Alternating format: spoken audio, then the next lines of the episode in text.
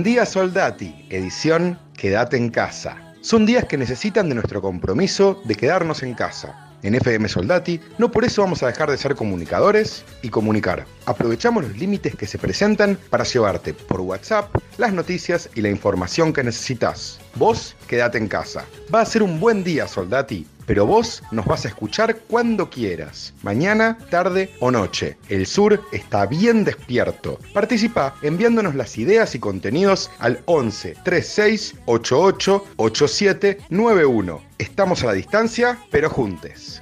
Buen día, Soldati. Hoy quédate en casa. Vamos a empezar hablando con Ana Celarrayán, docente de la Escuela 5, Distrito Escolar 19 de Soldati, para saber más sobre la propuesta irresponsable del gobierno de la Reta que prefiere exponer chicos y chicas antes que darles una computadora.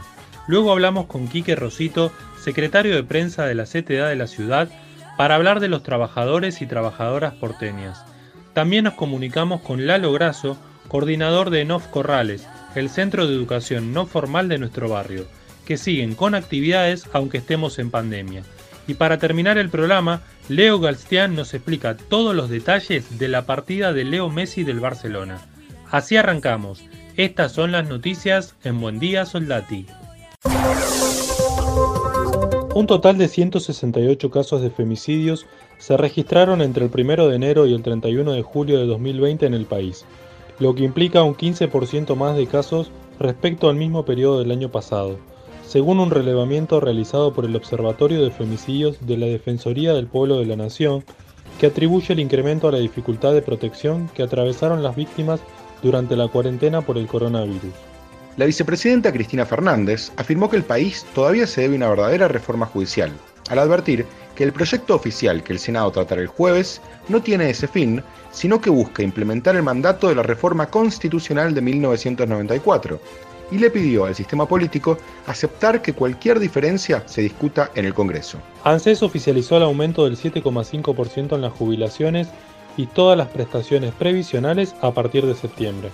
Los abogados que representan a la madre de Facundo Astudillo Castro aseguraron ayer por la tarde que concluyó la autopsia a los restos óseos hallados en el marco de la investigación por el caso, pero aclararon que los resultados preliminares estarán en un plazo de 30 días aproximadamente, aunque afirmaron que en 10 días podrán saber si los restos pertenecen al joven desaparecido.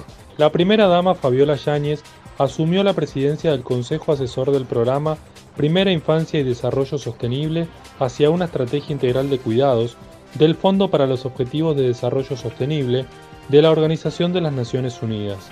Córdoba. Más de 200 bomberos, con la ayuda de aviones hidratantes y helicópteros, continúan trabajando para combatir dos grandes focos de incendios forestales que siguen arrasando montes y pastizales en las cercanías de las localidades de La Calera, Cosquín y Capilla del Monte.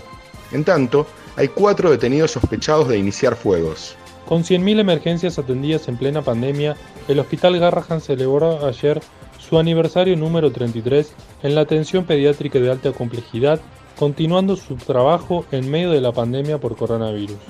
El Museo Evita fue premiado como una de las atracciones más populares del mundo. Ubicado en la FINUR 2988 del barrio porteño de Palermo, recibió el premio Traveler's Choice 2020, que cada año distingue a los mejores hoteles, restaurantes, experiencias turísticas a través de millones de opiniones y calificaciones de viajeros de todo el mundo en el sitio de internet TripAdvisor. Casi 3.000 de los más de 20.000 voluntarios argentinos inscritos para la prueba de la vacuna desarrollada por Pfizer y BioNTech ya recibieron una dosis que fue muy tolerada por todos los participantes, se informó oficialmente. Desde el grupo de investigación explicaron que solo se reportaron síntomas leves como fiebre y dolores locales en la zona de aplicación, coincidentes con los relevados en Estados Unidos y Alemania, donde también se realizó el testeo de eficacia. El fútbol mundial se estremeció ayer con una noticia de alto impacto. El astro argentino Lionel Messi le comunicó formalmente al Fútbol Club Barcelona su intención de desvincularse después de 20 años en el club y de casi 16 en el equipo de Primera División, con el que marcó una era de títulos y récords personales.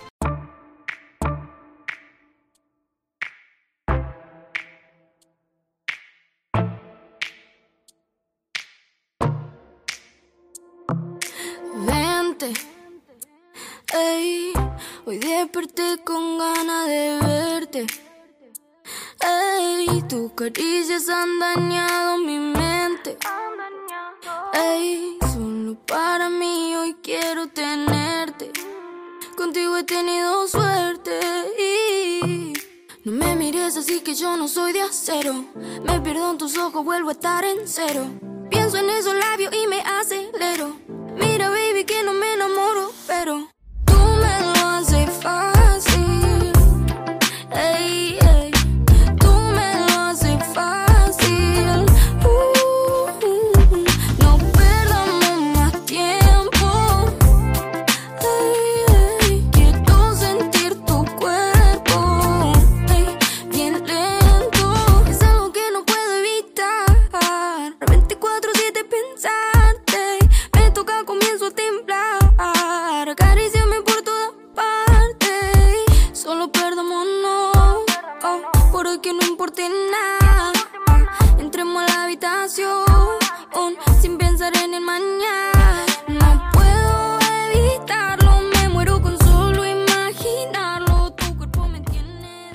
En medio de una pandemia y la educación sigue siendo una prioridad. En estos días nos encontramos con propuestas imprudentes desde el gobierno de la ciudad que no quiere asumir las responsabilidades reales que les corresponde. Para poder hablar bien de esto estamos comunicados por WhatsApp con una docente de Soldati. Ella es Ana Celarrayán de la Escuela 5 Distrito 19. Buenas Ana, ya llevamos más de cinco meses de pandemia. ¿Qué materiales o dispositivos ha puesto el gobierno de la ciudad a disposición de docentes? Eh, buenos días, Villa Soldati. Soy Ana Celarayán, docente de la Escuela 5 del Distrito Escolar 19, la Escuela de Reingreso de Villa Soldati. Eh, también trabajo en el CBO Evita, donde tengo varios alumnos que son del barrio de Soldati. Eh, con respecto a tu pregunta, este, el gobierno de la ciudad no ha puesto a disposición de la comunidad docente ningún tipo de material ni dispositivo para los trabajadores de la educación. Eh, nosotros los docentes pagamos nuestro propio internet y usamos nuestros propios este, equipos. Y en este momento eh, tenemos varios compañeros con dificultades de equipos. Los equipos son muy caros, una computadora vale más de, más de 100 mil pesos este, y tenemos varios compañeros que están sin trabajo en este momento. Eh, tenemos que tener en cuenta que a fines de la pandemia empezó a fines de marzo eh, que es un momento donde los compañeros que recién se inician a la docencia se est- están buscando trabajo, están buscando horas, alguna suplencia. Eh, todos esos compañeros este, están eh, prácticamente sin trabajo. Tienen uno o dos cursos. Es, esos dos cursos que tienen los obliga a tener que pagar el servicio de Internet porque tienen que estar comunicados con sus este, alumnos. A eso le tenemos que sumar que el gobierno de la ciudad, el gobierno de la Reta incumplió la paritaria docente que se acordó en febrero, marzo, al inicio del ciclo lectivo. Entonces también eh, vemos nuestros salarios pauperizados. Este, pagar un servicio de internet hoy en día vale tres mil pesos y muchos compañeros no cuentan con esa, con ese dinero. Entonces algunos, no sé, tengo una sobrina que está pagando internet a medias con una vecina que le pasa wifi eh, y es una chica que trabajó, que estudió y, y que la luchó para poder pagar su propio internet y hoy no lo puede pagar. Sabemos que hay chicos y chicas que durante la pandemia no han podido conectarse con sus escuelas ni docentes. ¿Qué solución plantea el gobierno de la Reta? Bueno, para nuestros alumnos, este, la conectividad y una computadora este, es esencial para poder seguir estudiando. Eh, en este, desde que comenzó la pandemia, eh, nosotros hemos seguido trabajando y ellos también de forma remota. Podemos seguir trabajando con aquellos que cuentan mínimamente con un celular y servicio de wifi. Con los pibes que tienen que ponerle datos al teléfono es imposible este, eh, seguir trabajando. Yo, siempre pensé que entre los pibes del sur de la ciudad y los que están al norte de Avenida Rivadavia había una brecha, que era una brecha económica, una brecha de acceso este, a, a los bienes culturales. Este, pero ahora, a partir de la pandemia y a partir de la educación remota, nuestros pibes no, no están del otro lado de la brecha, están del otro lado de un abismo porque no están pudiendo, pudiendo acceder a lo mínimo este, que puede acceder este, un chico o una chica, que es a educarse. No puede sostener su educación si no, no cuenta con wifi y con un aparato de computadora. Este, educarse este, es poder eh, este, adquirir un sueño y nuestros pibes están privados del sueño de la educación. Para ellos sería imposible, eh, no sé, una clase, un classroom, este, o una clase de Zoom. Yo intento clases de Zoom con algunos grupos y los chicos me dicen que no, que no, no tienen datos, que no pueden, que le piden el wifi a la vecina, este, y así es imposible educar. Este, están en, en unas condiciones muy, muy desfavorables para la educación los pibes de los barrios populares. Este, y con respecto a los docentes, creo que te lo aclaré en el, en, en el mensaje anterior, en la respuesta anterior. Sabemos que hay chicos y chicas que durante la pandemia no han podido conectarse con sus escuelas ni docentes. ¿Qué solución plantea el gobierno de la Reta? Bueno, la solución que plantea el gobierno de la Reta ante esta este, brecha o abismo digital que sufren nuestros alumnos este, es terrible porque la solución que él plantea es que los chicos que no tuvieron, los alumnos y alumnas que no tuvieron conectividad con sus docentes, vayan a las escuelas, este, que vayan a, ni siquiera tener una conexión con sus docentes, sino que vayan a usar la sala de computación. Eh, plantea la solución sería la escuela ciber. Este, nosotros en nuestra escuela no sé si funciona si tenemos internet. Eh, en realidad la escuela la tendría que poner en el Metrobús, porque los chicos utilizan el wifi del Metrobús. En la escuela no hay wifi. Este, es una solución que es antidemocrática, es una solución que eh, atenta contra la ley de educación, la, la 26.206, que establece eh, específicamente que la educación tiene que darse en igualdad de condiciones. Este, y hay un artículo, creo que es el artículo 80, 80, 81, que establece que eh, tiene que ser el Estado el que tiene que proveer de los materiales que se, que se necesiten para la educación y habla específicamente de aquellos niños y familias pobres que no puedan este, costearse el material. O sea que la ley de educación eh, está planteado y también lo hace como responsable al gobierno nacional, provincial y al gobierno de la Cava. O sea que está incumpliendo la ley eh, de educación. Está atentando contra el derecho de los chicos que específicamente en la ley dice que, tienen que se tienen que educar en igualdad de condiciones eh, y con los materiales que necesitan y por otro lado está incumpliendo o está atentando contra la salud de nuestros alumnos, que son los de los barrios marginales, los barrios este, carenciados, los barrios populares. Eh, los están mandando a estudiar al ciber de la escuela a aquellos alumnos que no tuvieron conectividad. O casualidad, ¿cuáles son los alumnos que no tuvieron conectividad? Nuestros alumnos pobres nuestros alumnos de los barrios populares, nuestros alumnos que no tienen 3 mil pesos para pagar servicio de Internet.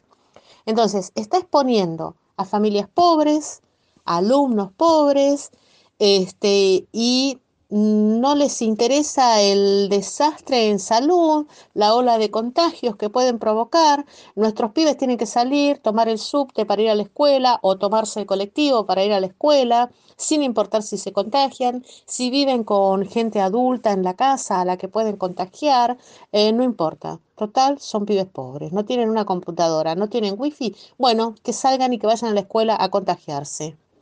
Este, que usen la computadora de la escuela, eh, que la verdad que es una locura, porque lo que plantean es que irían 15 pibes por día, escuelas que tienen 450 pibes, 500 pibes. ¿Cuántas veces va a ir un chico a la escuela ciber? De acá a diciembre, si van a ir 15 chicos por día. Y no va a ir más de dos o tres veces. pero en, esa, en este tiempo que queda expondrían a todas aquellas familias que no tienen conectividad, a todas aquellas familias que tienen eh, alguna persona de riesgo en la casa, a todas aquellas familias que sabemos que nuestros pibes viven en familias extensas, que viven con la mamá, el papá, el abuelo, el tío, el primo, a todas las familias vulnerables, a todas ellas se expondrían. Así que la verdad que me parece que es vergonzoso este, el, planteamiento de la reta, este, me parece que es representativa de lo que ellos representan, de lo que el PRO y Cambiemos representan. Es vergonzoso. La propuesta de reabrir los edificios escolares para que funcionen en forma de ciber, desoyendo el peligro sanitario que eso implica, ¿busca tapar la responsabilidad del gobierno de la ciudad de ofrecer computadoras al alumnado, como se ha hecho en otros momentos del país? Bueno, la reta con esa disposición no solo pone en peligro sanitario a nuestros pibes y pibas, este, lo hace porque está desoyendo eh, a la justicia, ya que hace dos meses aproximadamente este, un juez le ordenó dar conectividad a todos los alumnos sin conectividad. Este, como no quiso cumplir con ese fallo judicial, se le ocurrió la brillante escuela, la brillante idea, perdón, de las escuelas ciber. Este, nosotros en otro periodo de la historia, no hace mucho tiempo, este, en la historia reciente, podría decirte, tuvimos otra eh, otro proyecto educativo, que era el proyecto educativo con Conectar Igualdad, que está muy ligado a la ley que yo te mencionaba anteriormente, la 26.206. No solo la ley no solo dice que hay que proveer a los alumnos de bajos recursos, a las familias vulnerables, dice la ley, de aquellos elementos necesarios para que este, los jóvenes eh, se eduquen. Eh, también la ley a, e, este, o producto, la ley menciona, por ejemplo, a eh, Educar, la página Educar, donde los docentes teníamos un montón de ideas, donde los docentes teníamos un montón de recursos acordes con lo que establecía la ley para poder seguir educando. Em, se han bajado contenidos de esa página, los contenidos de ESI. Este, también la ley menciona el canal Encuentro, que era parte del sistema educativo al que, al que los docentes muchas veces acudimos para ver documentales, para ver eh, fuentes este, eh, eh, de videos, de, de, audio. Este, todo eso se desarmó. Este, la reta tendría que cumplir con la ley 26.206 que dice explícitamente y claramente que la, igual, la, educación tiene que igualar y tiene que ser inclusiva. Em, no puede hacer diferenciación y habla específicamente de aquellas familias que no pueden eh, costear los recursos de la educación. Tendría, que ver la manera en que los pibes no se expongan de forma sanitaria y que puedan seguir educándose. Este, bueno, eh, creo que está tu, la respuesta a tu pregunta y quiero agradecerte, pedirle a los vecinos de Villa Soldati que sigan cuidándose, que sigamos cuidándonos todos este, y que aquellas familias que van a mandar a sus hijos a la escuela, este, no solo piensen en el riesgo sanitario, sino que piensen que todavía nosotros los docentes no sabemos quiénes son los que van a estar a cargo de la escuela em, con sus hijos. Este, bueno, eh, nada más, muchas gracias. Esa fue Ana Celarrayán, docente de la Escuela 5, Distrito 19, en comunicación con FM Soldati 91.3.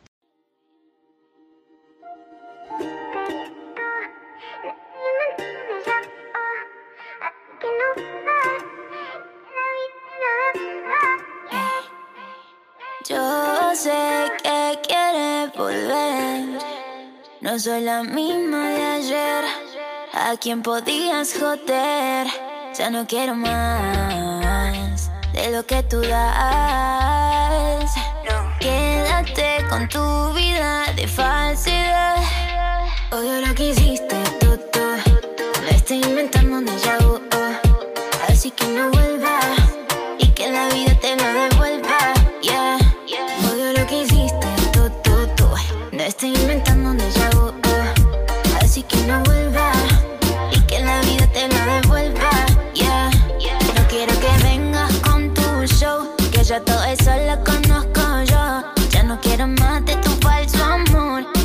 eres simple y sin sabor, vete con tu disparate. Ey, mi corazón por ti no late.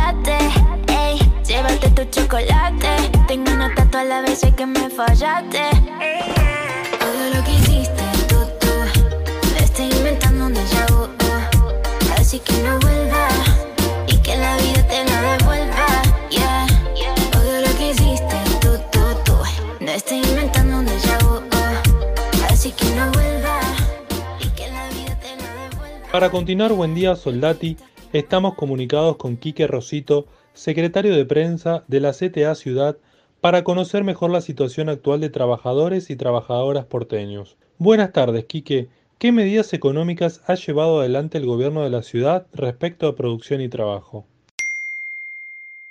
Lamentablemente tenemos que decir que el gobierno de Horacio Rodríguez Larreta prácticamente no ha tomado ninguna medida para proteger la producción y el trabajo en el ámbito de la ciudad de Buenos Aires. Hubo alguna línea blanda de crédito del Banco de la Ciudad, pero que implica continuar endeudándose, y alguna promesa de quitas de cuotas de ABL, pero que realmente no implican una gran diferencia en el bolsillo de las pymes, de los comerciantes, de los artesanos, de los monotributistas. Entonces, ¿de qué forma se están organizando los trabajadores? Desde la CTA Ciudad de Buenos Aires estamos permanentemente en búsqueda de conformar frentes con otros actores sociales y económicos que también estén padeciendo la falta de política de Horacio Rodríguez de Larreta. Entre ellos podemos destacar empresarios de pymes, eh, artesanos, centros de comerciantes de los diferentes puntos barriales, cooperativas, etc. ¿Qué medidas se proponen, Quique? Entre las principales medidas que impulsamos desde la CTA Ciudad de Buenos Aires se destacan la creación de un IFE y un ATP porteño, es decir, que el gobierno de la Ciudad de Buenos Aires otorgue un monto similar a los que ya está otorgando la Nación a los monotributistas y a los empleadores. De esta manera se permitiría reducir la cantidad de circulación de la población y por lo tanto reducir la cantidad de circulación del virus. ¿Cómo se financiaría esto? Creemos que es necesario aprobar una ley de un impuesto extraordinario a las grandes riquezas y a las ganancias, y con esto se podría solventar. No es algo imposible, ya que aquí cerquita de la ciudad de Buenos Aires, en el partido de Vicente López, Jorge Macri ya lo está implementando. Ese fue Quique Rosito, secretario de prensa de la CTA de la ciudad, en comunicación con FM Soldati 91.3.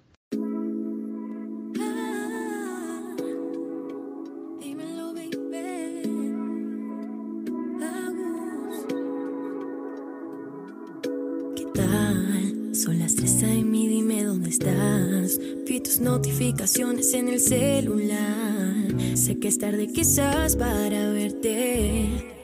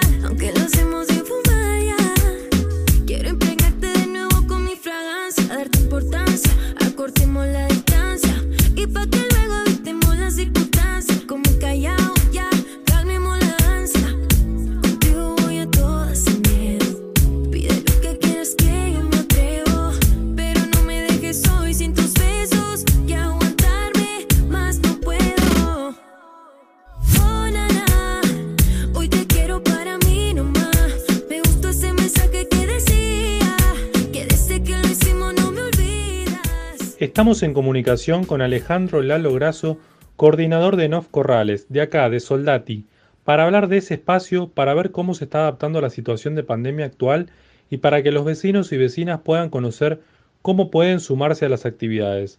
Para empezar, Alejandro, el miércoles hicieron una transmisión en vivo. ¿De qué hablaron allí? En la transmisión en vivo lo que hicimos fue una evaluación y fue una prueba, evaluación y prueba. Nunca habíamos transmitido en vivo y bueno, con todos los docentes de todas las áreas de Corrales, este, la idea fue darnos a conocer nuevamente en el barrio desde otra forma este, y nada, fue una reunión que fue transmitida donde tocamos distintos temas este, y estuvo muy bueno eh, la repercusión que tuvo en la, en la gente del barrio.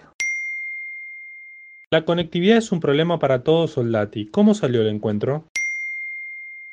La reunión salió muy bien, este, a pesar de nuestros graves problemas que tenemos con las conectividades, que la única cosa que no, estaría funcionando es la conectividad, ya que hay docentes que no, no tienen buena conexión, algunos no tienen computadora, este, pero bueno, la, eh, la conectividad es el, el problema que nos, que nos atravesó incluso durante la reunión, pero después lo demás todo bien. ¿Qué futuras actividades se planean desde el Centro Corrales? Las futuras actividades, bueno, nosotros estamos este, esperando la, iniciación o no de los cursos virtuales y de los presenciales. Mientras tanto, eh, seguimos en las redes sociales, los profesores siguen eh, dando una especie de clase virtual, no es una cursada, porque no, al entregar título no están habilitadas este, vía ministerio las cursadas con, con, título, por lo menos en no formal. Este, y seguimos haciendo la, la, vinculación con los docentes y con los alumnos, todo vía virtual. También tenemos en cuenta que los alumnos no todos tienen acceso a, a la tecnología y a la conectividad, que es el gran tema de, de la zona sur de la ciudad. ¿Qué interacción están teniendo con los vecinos y vecinas a través de Facebook? Eh, con los vecinos, la verdad que ha sido muy buena la, conexión. Este, la verdad que el cuerpo docente se le han ocurrido cosas muy interesantes y están muy copadas, muy divertidas. Este, hacemos eh, juegos interactivos este, donde las devoluciones son muy buenas desde todo punto de vista, porque aparte juegan grandes, chicos, todas, se, juntan todos a veces. Y en algunos acertijos que hemos puesto, este, hasta han, han, creado debates y discusiones. Pero bien, bien. Por suerte la respuesta de la gente es muy buena, los comentarios y las, las devoluciones que tenemos eh, están buenas, están buenas y hay algunas cosas nos han hecho reflexionar mucho sobre nuestra labor, pero está bueno, está bueno. En la semana, ¿cómo se van comunicando y construyendo? Nosotros estamos teniendo reuniones semanales, eh, una o dos por semana, en el horario de no formal. Hacemos reuniones vía Zoom con los docentes o con la Secretaría de, de no formal. Este, hemos hecho cursos incluso de capacitación, todo vía virtual. Este, y está bueno. Igual es todo un aprendizaje, ya que esto de las nuevas tecnologías eh, es un desafío, más cuando tenés que, lidiar con las cuestiones de la mala conectividad, de que se te caen los datos. Este, pero bien, bien, en realidad una vez por semana nos juntamos todos los profes, o dos, depende. Ahora estamos haciendo dos veces. Los martes nos juntamos y diagramamos la salida al aire que, en vivo, que es el día miércoles esta semana, el miércoles 26 a las 19 horas saldremos al aire nuevamente en vivo por Facebook. Eh, si quieren seguirnos y participar y comentar y demás, los esperamos. Este miércoles a las 19. Gracias Fede y un abrazo a, a todos los chicos de, de, FM Soldati que siempre están dándonos su apoyo y a, la, a las órdenes para ayudar con esto de la educación pública. Gracias. Ese fue Alejandro Lalo Grasso, coordinador de ENOF Corrales en comunicación con FM Soldati 91.3, confirmando que hoy van a poder tener un encuentro con ENOF. Búsquenlos en Facebook como Centro Corrales.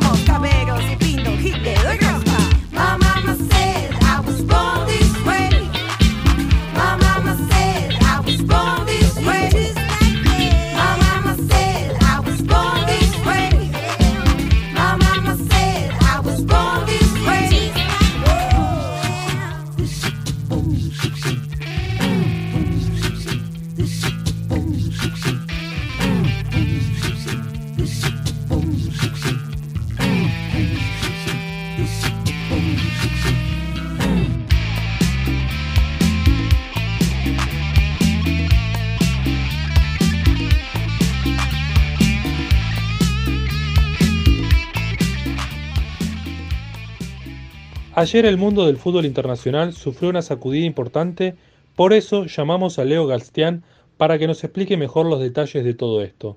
¿Cómo es que Messi se va del Barcelona, Leo? Buen día, Soldati. Segunda vez que salimos en la semana, sí. Hay una ocasión especial también. Fede, vamos a explicar el bombazo mundial que paralizó el mundo del fútbol. Lionel Messi le avisó al Barcelona que se quiere ir del club vía Burofax, que es un servicio que envía documentos por correo. Expliquemos por qué Messi se puede ir del Barcelona. Si bien su cláusula es de 700 millones de euros, también tiene una cláusula en su contrato que le permite rescindir al final de cada temporada su vínculo con el club. Repasemos los monstruosos números del mejor jugador del mundo en Barcelona. Tuvo un total de 16 temporadas, disputó 731 partidos, hizo 631 goles, lo que queda un promedio de 0,81 goles por partido. Hizo 256 asistencias y levantó 33 títulos. Números de FIFA, números de un juego de PlayStation que puede hacer un chico. Fue un antes y un después y sin dudas el mejor jugador en la historia del club, rompiendo todos los récords que tuvo por delante. Una leyenda viva en la institución. Ok, entonces, ¿no quiere seguir en el Barça? ¿Qué caminos le quedan?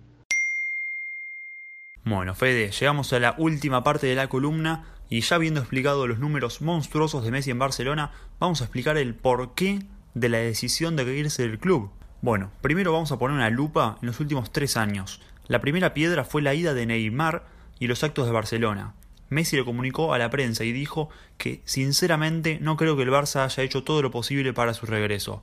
Otra razón fue su cruce con Avidal, el ex director deportivo que declaró en contra de los jugadores y eso hizo enojar y mucho al argentino. Otra razón que pesa mucho fueron las declaraciones del nuevo entrenador Koeman, el director técnico holandés, sobre que no tendrá en cuenta a su socio Suárez. Estas fueron las razones por las que Messi le dijo al Barcelona que no quiere continuar en el club. Y si bien pasó esto, leyendas del club, desde sus redes sociales como Carles Puyol o Samuel Eto'o, le dieron su apoyo a Messi poniéndose en contra del club y más enfocado en la dirigencia del club. Ahora bien, pensemos a Messi fuera del Barcelona. ¿Dónde puede llegar a ir? Todos los equipos encendieron sus alarmas con la misión capturar a Messi.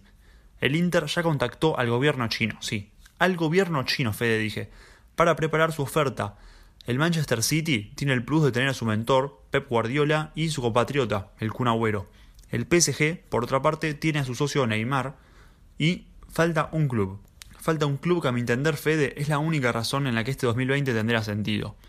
Que se junten de una vez y por todas Lionel Messi y Cristiano Ronaldo en la Juventus. Cumplir el sueño de todos los amantes de este deporte y que estos dos monstruos dejen de competir y hagan historia con un mismo club. Pero la verdad es que Fede, su futuro hoy en día realmente es una incógnita y no es más que un deseo por parte de cualquier club y obviamente desde Argentina no podía faltar, no podía ser de otra manera, las fotos que subieron cada club con la camiseta del 10, la cinta de capitán y el deseo de Leo, pegate la vuelta para Argentina. Por más de eso es todo ficción. Lo que sí se puede saber, Fede, es que el día de ayer, el miércoles, miles de hinchas culés fueron a pedir la renuncia de Bartomeu, el presidente del club, por la desastrosa dirigencia en los últimos años. Bartomeu igualmente ya aclaró que no va a renunciar y que ya decretó una reunión de emergencia. Fede, cerramos el tema Messi ya aclarado, cerramos la columna, pero vamos a seguir muy de cerca este caso e informando cada noticia. Gracias Leo por acercarte a explicarnos esta noticia a todo FM Soldati 91.3. Como todas las semanas nos encontramos con Mariana Salgado para que nos acerque la columna de ambiente de la ciudad. ¿De qué vamos a hablar hoy? En la columna de hoy vamos a hablar sobre ambiente, por supuesto, pero no sobre un conflicto en particular, sino sobre una característica que tienen todos los conflictos ambientales, que es la organización popular que los moviliza, que los lleva adelante, que los tracciona y que muchas veces eh, obtiene las soluciones a los conflictos, ¿no? Y es importante destacar esto porque justamente ahora en Soldati se está viviendo un conflicto ambiental, que es el que ustedes ya conocen con la planta de áridos, y detrás de ese conflicto hay un grupo de vecinos, ahí está la mesa ambiental de Soldati, que es la que, mm, la que tracciona, digamos, y la, que va buscando soluciones. Entonces me parece importante destacar esta característica de los, de los conflictos ambientales, la cuestión de la organización, eh, la organización popular, las organizaciones vecinales que están detrás, y em, hablar aparte de otra característica muy importante de esa organización, que es poder hacer mapeos, ¿no? Poder hacer encuestas, porque en los conflictos ambientales lo que sucede es que hay que, generar la información de cero, ¿no? No es como, por ejemplo, no sé, eh, un conflicto que se tiene con una política económica en particular, no sé, por ejemplo, que entonces que por lo general ya hay información sobre eso, hay estadísticas, hay especialistas. En general, en los conflictos ambientales, lo que sucede es que hay que generar toda la información porque no existe mucha información ambiental. Entonces, una de las herramientas con las que cuentan las asambleas, con las que cuentan las organizaciones vecinales, es hacer encuestas, es hacer eh, mapeos, digamos, mapas donde aparezcan, por ejemplo, afectados, donde se vea cuál es el foco de contaminación y alrededor los afectados. Entonces, vamos a hablar un poquito de esas dos cosas, de la organización y de las herramientas de, las- de la, de la organización. ¿Qué experiencia concreta podemos encontrar de organización popular? Para ejemplificar, les quería traer un conflicto en particular, que es el conflicto eh, que se dio en Quilmes, en el municipio de Quilmes, en, Espeleta más específicamente, con la subestación Sobral. Allí los vecinos eh, empezaron a notar que había una cantidad de enfermos de cáncer y de cáncer, de cánceres muy raros y en gente muy joven, eh, demasiados casos, ¿no? En el club de barrio, en el almacén, se empezó a correr la ola, digamos, de que eh, había muchísimos casos de cáncer, muertos de cáncer. Entonces lo que empezaron a hacer los vecinos es un mapa, un mapa de, eh, bueno, acá fulanito en esta manzana tuvo cáncer, en esta casa, un mapa, y todos los casos estaban alrededor de la subestación Sobral. Y eh, no vamos a profundizar, digamos, sobre el conflicto, digamos, que, trae la contaminación electromagnética, pero bueno, lo que trae la contaminación electromagnética justamente es cáncer. Entonces, eh, los vecinos se organizaron y empezaron a generar ellos mismos la información para luego hacer los reclamos en el sur, hacer los reclamos en el municipio, y es muy interesante ver el mapa, lamentablemente se llama el mapa de la muerte, ¿no? Porque releva todos los casos em, de enfermos y de, y de fallecidos, y es muy curioso ver cómo todos esos casos se van, digamos, cerca de la subestación, están muy concentrados y después se van eh, difuminando. Es curioso y aterrador, ¿no? Em, pero bueno, esa herramienta de lucha a ellos les sirvió para traccionarlo y fue la misma organización de los vecinos que empezaron a, comentar, digamos, la, la que, la que dio la voz de, de alarma, ¿no? En este caso, en, el caso que le compete a Villa Soldati, en particular con la planta de áridos, actualmente la Mesa Ambiental de Soldati está haciendo una encuesta que quizás a muchos de ustedes ya les llegó, se está, se está circulando por internet. Si alguno de ustedes no la tiene, que, la- que escriba a las redes de la radio, que nosotros vamos- le hacemos llegar. Y es muy importante contestar en- esta encuesta porque es justamente los que no, la que nos va a dar la información sobre cómo está el ambiente en Soldati. Hoy en día hay la constitución, la, la, ley general de ambiente, la constitución de, de Capital Federal dice que todos tenemos derecho a la información ambiental. Pero bueno, como sabemos, esa información es muy difícil de acceder y ese derecho no se cumple. Entonces la herramienta que nosotros tenemos es la organización y es la encuesta.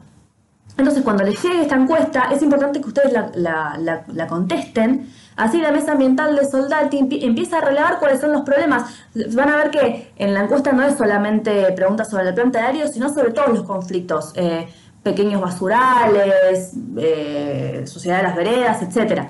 Digamos. Entonces, era, es importante destacar la importancia de esta herramienta y la importancia de que en Soldati se esté generando esta información y este mapeo porque es el que va a permitir después hacer reclamos eh, o, o ir a los medios de comunicación, por ejemplo.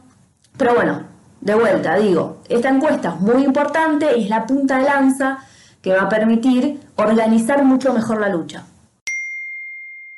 ¿Qué más está sucediendo en nuestro barrio Soldati? Otras actividades que viene llevando a cabo la mesa de Soldati son, es el conversatorio ambiental.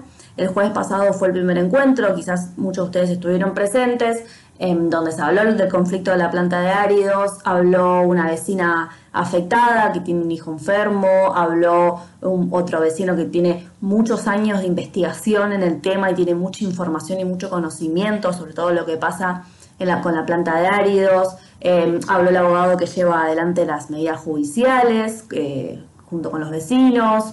Habló una representante de la, de la comunidad educativa, que como sabemos son, eh, están muy presentes en esta lucha. Y fue, la verdad, que muy conmovedor y fue un buen muestreo, digamos, de, de, cómo se compone la lucha ambiental, ¿no? De, con los vecinos, de, de abajo para arriba, digamos, de abajo, reclamando, eh, llevando adelante eh, y generando información. Eso también es importante, me parece, generando eh, información de manera horizontal, ¿no? Compartiéndola, etcétera. Así que mm, es para destacar, estos conversatorios se van a seguir dando sobre diversos temas eh, eh, para discutir el ambiente, ¿no? Para discutir qué ciudad queremos. Y, la solución, como siempre se destaca desde esta columna, de este espacio en FM Soldati, la solución tiene que salir de los barrios, tiene que salir de los sectores populares. ¿Qué ciudad queremos? ¿Qué ciudad queremos que se convierta capital federal? Tiene que salir del sur de la ciudad que es el sector más desfavorecido, el que menos le llegan las políticas, por decisión, por supuesto, del gobierno porteño, el más relegado, así que si no se nos consulta, bueno, no importa, nosotros, digamos, vamos a llegar a, vamos a llevar adelan- adelante las consignas, la- las propuestas, porque el sur existe y también exige, exige políticas, exige y tiene ideas. Así que me parece muy importante destacar este espacio. Y por último, para cerrar, recuerden el tema de la encuesta, también súper importante. Si no les llegó, eh, escríbanos a las redes de la radio, a FM Soldati, para que, se para que le hagamos llegar el link. No, la verdad que son dos segundos y va a permitir de vuelta hacer un mapeo, un muestreo, eh, terminar de conocer cuáles son las preocupaciones de los vecinos para poder llevar adelante los reclamos y las propuestas. Así que eso fue todo por hoy y nada, de vuelta destacar la importancia de, de la organización y de estos espacios que se van generando desde la Mesa Ambiental de Soldati. Esa fue Mariana Salgado, especialista en cuestiones ambientales, en comunicación con FM Soldati 91.3.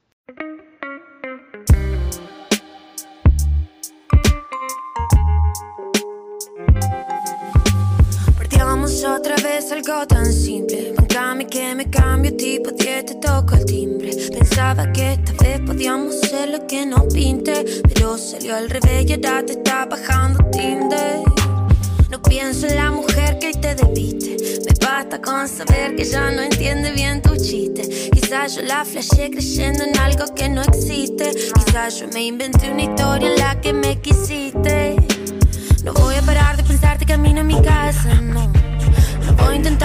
Dispararte todo lo que pasa, no. Prometo esta vez aceptar que conmigo no alcanza, no. No tiene sentido insistir en algo que nos cansa, no. Y ahora ya sé que no es tan fácil. Si fuera por mí ayer ya estábamos subiendo el taxi. Y ahora ya sé, te olvida fácil. Lo que fuimos ayer se te dibuja como el lápiz. Y ahora ya sé eras tan frágil. Poco te asusté, me enrosco sola desde el taxi. Y ahora ya sé.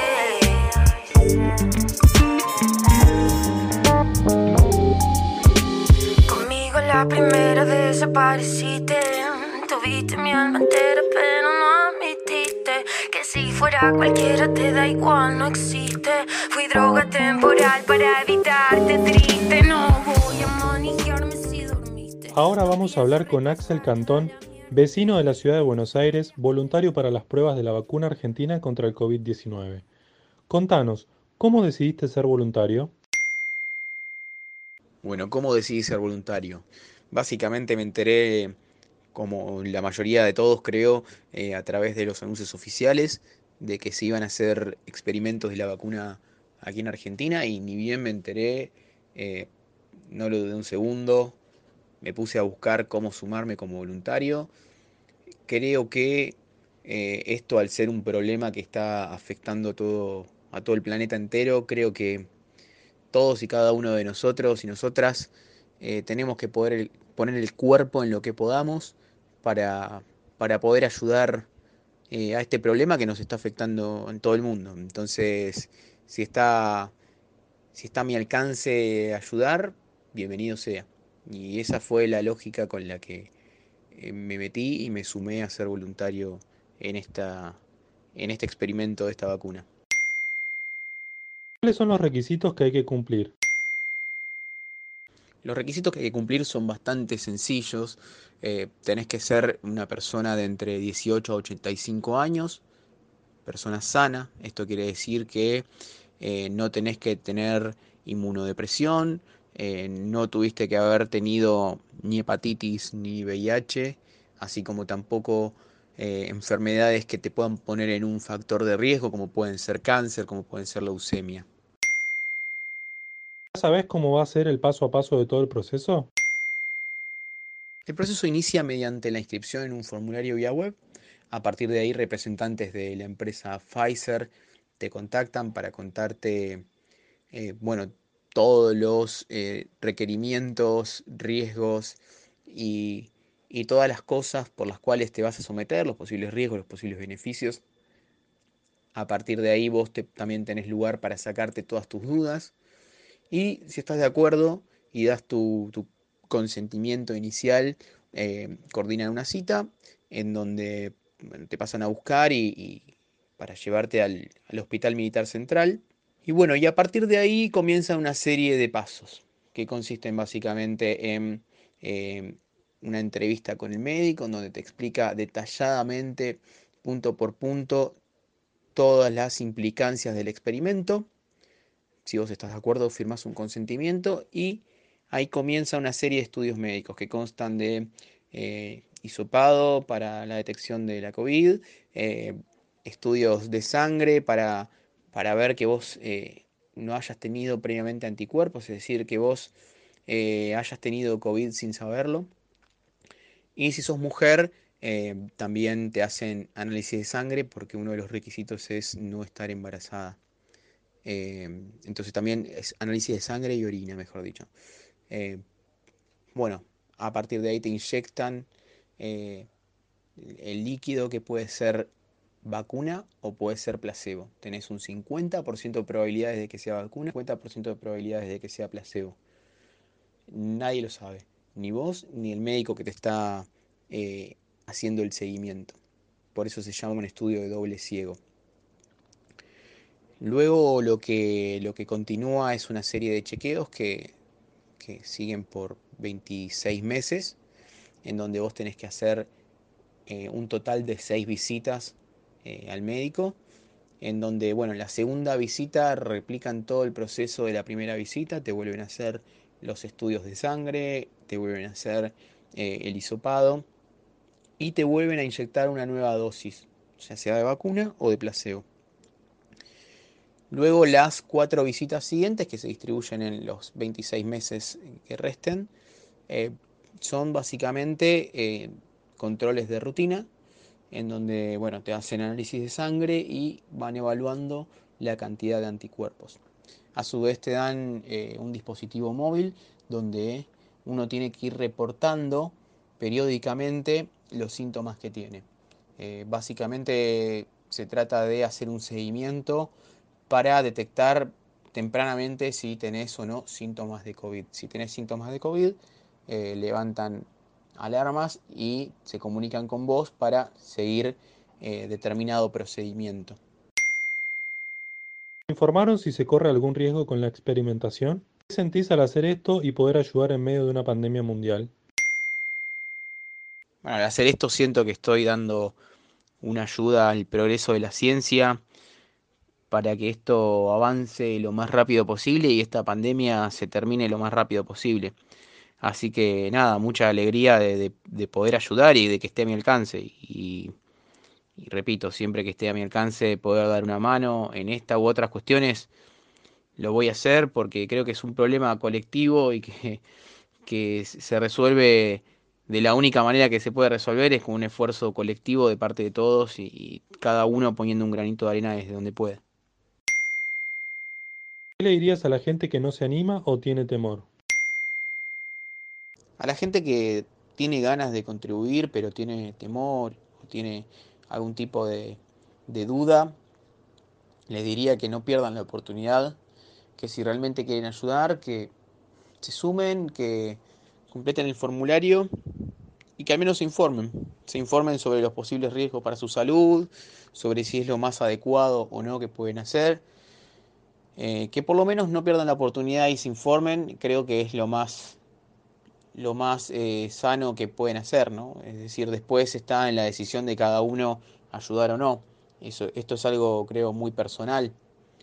Eh, pero que si realmente tienen ganas de ayudar y lo que los está frenando es eh, temor a algún tipo de riesgo o temor o incertidumbre, que se informen primero. Se informen bien, que hablen, que lo charlen, que lo charlen con los profesionales pertenecientes al estudio y también que lo charlen con sus familiares, con amigos, que se informen bien sobre los riesgos o potenciales beneficios que puede llegar a tener y que a partir de ahí, una vez que cuenten con la mayor información posible, que tomen una decisión. Pero que si realmente tienen ganas, no pierdan la oportunidad y, y al menos se informen bien. ¿Hay alguna fecha estimada de una prueba final en Argentina? ¿Crees que será este año? Con respecto a la prueba, esta es la prueba final previa a la comercialización. Eh, los experimentos de estos tipos se dividen en cuatro etapas, donde ya se pasó la etapa 1 y la etapa 2, ahora estamos en la etapa 3, que es la de la prueba masiva, y luego comienza la etapa 4, que comienza de forma paralela a la comercialización, es decir, una prueba de la eficacia eh, a nivel completamente masivo en toda la población. Entonces, una vez que pasen los 24 meses del estudio, perdón, 26 meses del estudio, ahí vamos a saber eh, muchísimos datos sobre la eficacia y sobre la seguridad de la vacuna y ahí se va a poder pasar a una etapa de comercialización, una etapa de distribución masiva. Pero para eso todavía faltan, como ya digo, 26 meses. Quizás antes de esos 26 meses eh, podrían lanzar una versión de la vacuna. La verdad, desconozco completamente cómo, cómo es el procedimiento ahí, pero lo que sí sabemos es que este estudio en particular dura 26 meses. Ese fue Axel Cantón, voluntario para la vacuna argentina contra el coronavirus, en comunicación con FM Soldati 91.3.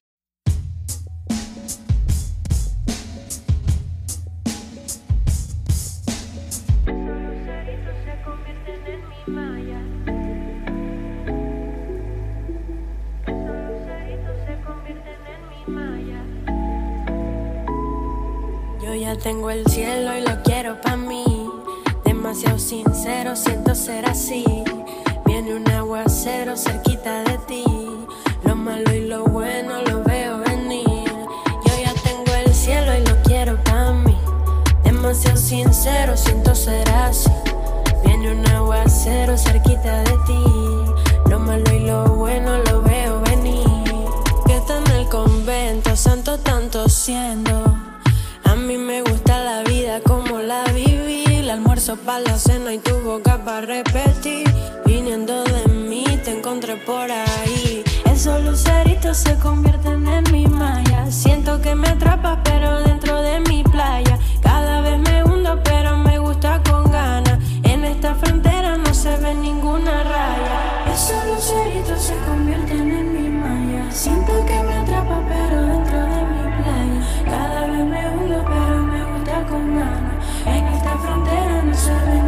Yo ya tengo el cielo y lo quiero pa' mí. Demasiado sincero, siento ser así. Viene un aguacero cerquita de ti. Lo malo y En estas semanas, la cuestión del proyecto de reforma judicial ha ocupado mucho espacio en los medios de comunicación y en algunas charlas entre vecinos y vecinas, pero no hemos encontrado mucho sobre su contenido. ¿De qué hablamos cuando hablamos de esta reforma judicial? Para responder todas estas preguntas estamos en comunicación con Florencia Durá, abogada del hormiguero. Para empezar por lo más básico, ¿en qué consiste este proyecto de reforma judicial? Hola Fede, antes de responder las preguntas les quería mandar un saludo a todos los que escuchan la radio. Buen día Soldati y estoy muy contenta de poder participar. Los principales puntos del proyecto de reforma judicial son los siguientes. Instauración del nuevo Fuero Federal Penal, que unificará a los fueros penales que hoy tienen jurisdicción en el ámbito de la Ciudad Autónoma de Buenos Aires, transfiriendo parte de esa jurisdicción a la ciudad. De esta manera logrará su plena autonomía. Sistema acusatorio.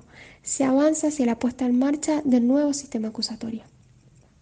Aumento de recursos y estructura para la lucha contra el narcotráfico.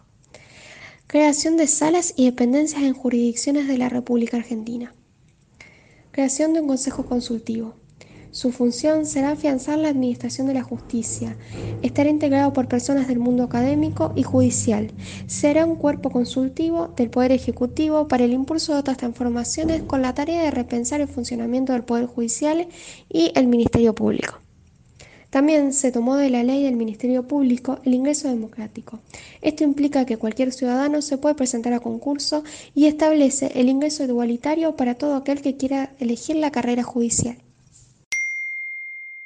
Entonces, ¿cuál es el objetivo de la reforma judicial? Con la reforma judicial se trata de agilizar las causas, de evitar onerosas cuestiones de competencia y de optimizar el funcionamiento de los mejores recursos humanos del Poder Judicial. El reordenamiento tiene un profundo sentido federal. Consolida, por un lado, la autonomía de la Ciudad de Buenos Aires con su justicia penal local y aumenta la actuación de los jueces y fiscales en la zona de Rosario y Santa Fe. ¿Cómo crees que puede repercutir en la ciudadanía? De esta manera se trata de garantizar un mejor servicio de justicia con mayor accesibilidad, celeridad y mayor importancia a la lucha contra el narcotráfico. Brindar a los ciudadanos que sean parte de un proceso judicial una respuesta eficiente, eficaz y en un plazo razonable. ¿En qué instancia se encuentra? ¿Cómo va a continuar? El plenario de las Comisiones de Asuntos Constitucionales y Justicia y Asuntos Penales del Senado realizó una nueva reunión este miércoles 19 de agosto, en la que se anunciaron modificaciones al proyecto de reforma judicial enviado al Congreso por el Poder Ejecutivo y se avanzó con la firma del dictamen de la mayoría, con el objetivo de tratarlo en el recinto el próximo 27 de agosto. Esa fue Florencia Durá, abogada del hormiguero, en comunicación con FM Soldati 91.3.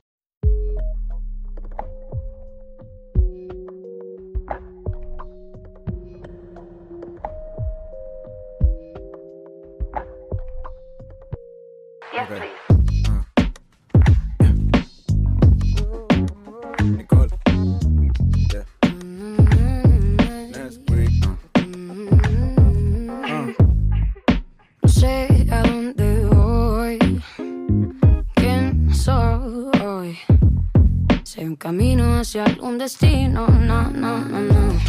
Llevo topándome con tu figura por un rato. En mi cuello están mis manos y poco a poco me voy desinflando.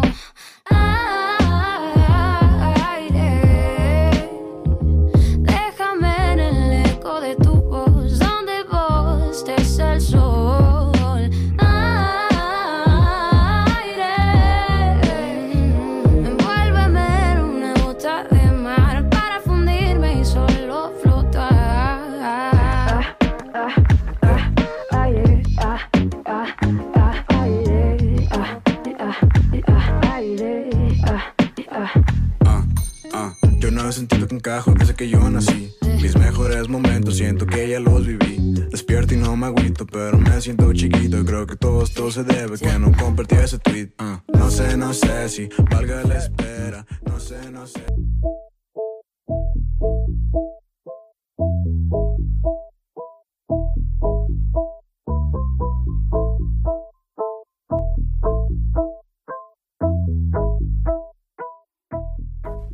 Eso fue Buen Día Soldati, edición Quédate en casa en FM Soldati. Participa enviándonos las ideas y contenidos al 11 36 88 87 91. Estamos a la distancia, pero juntes.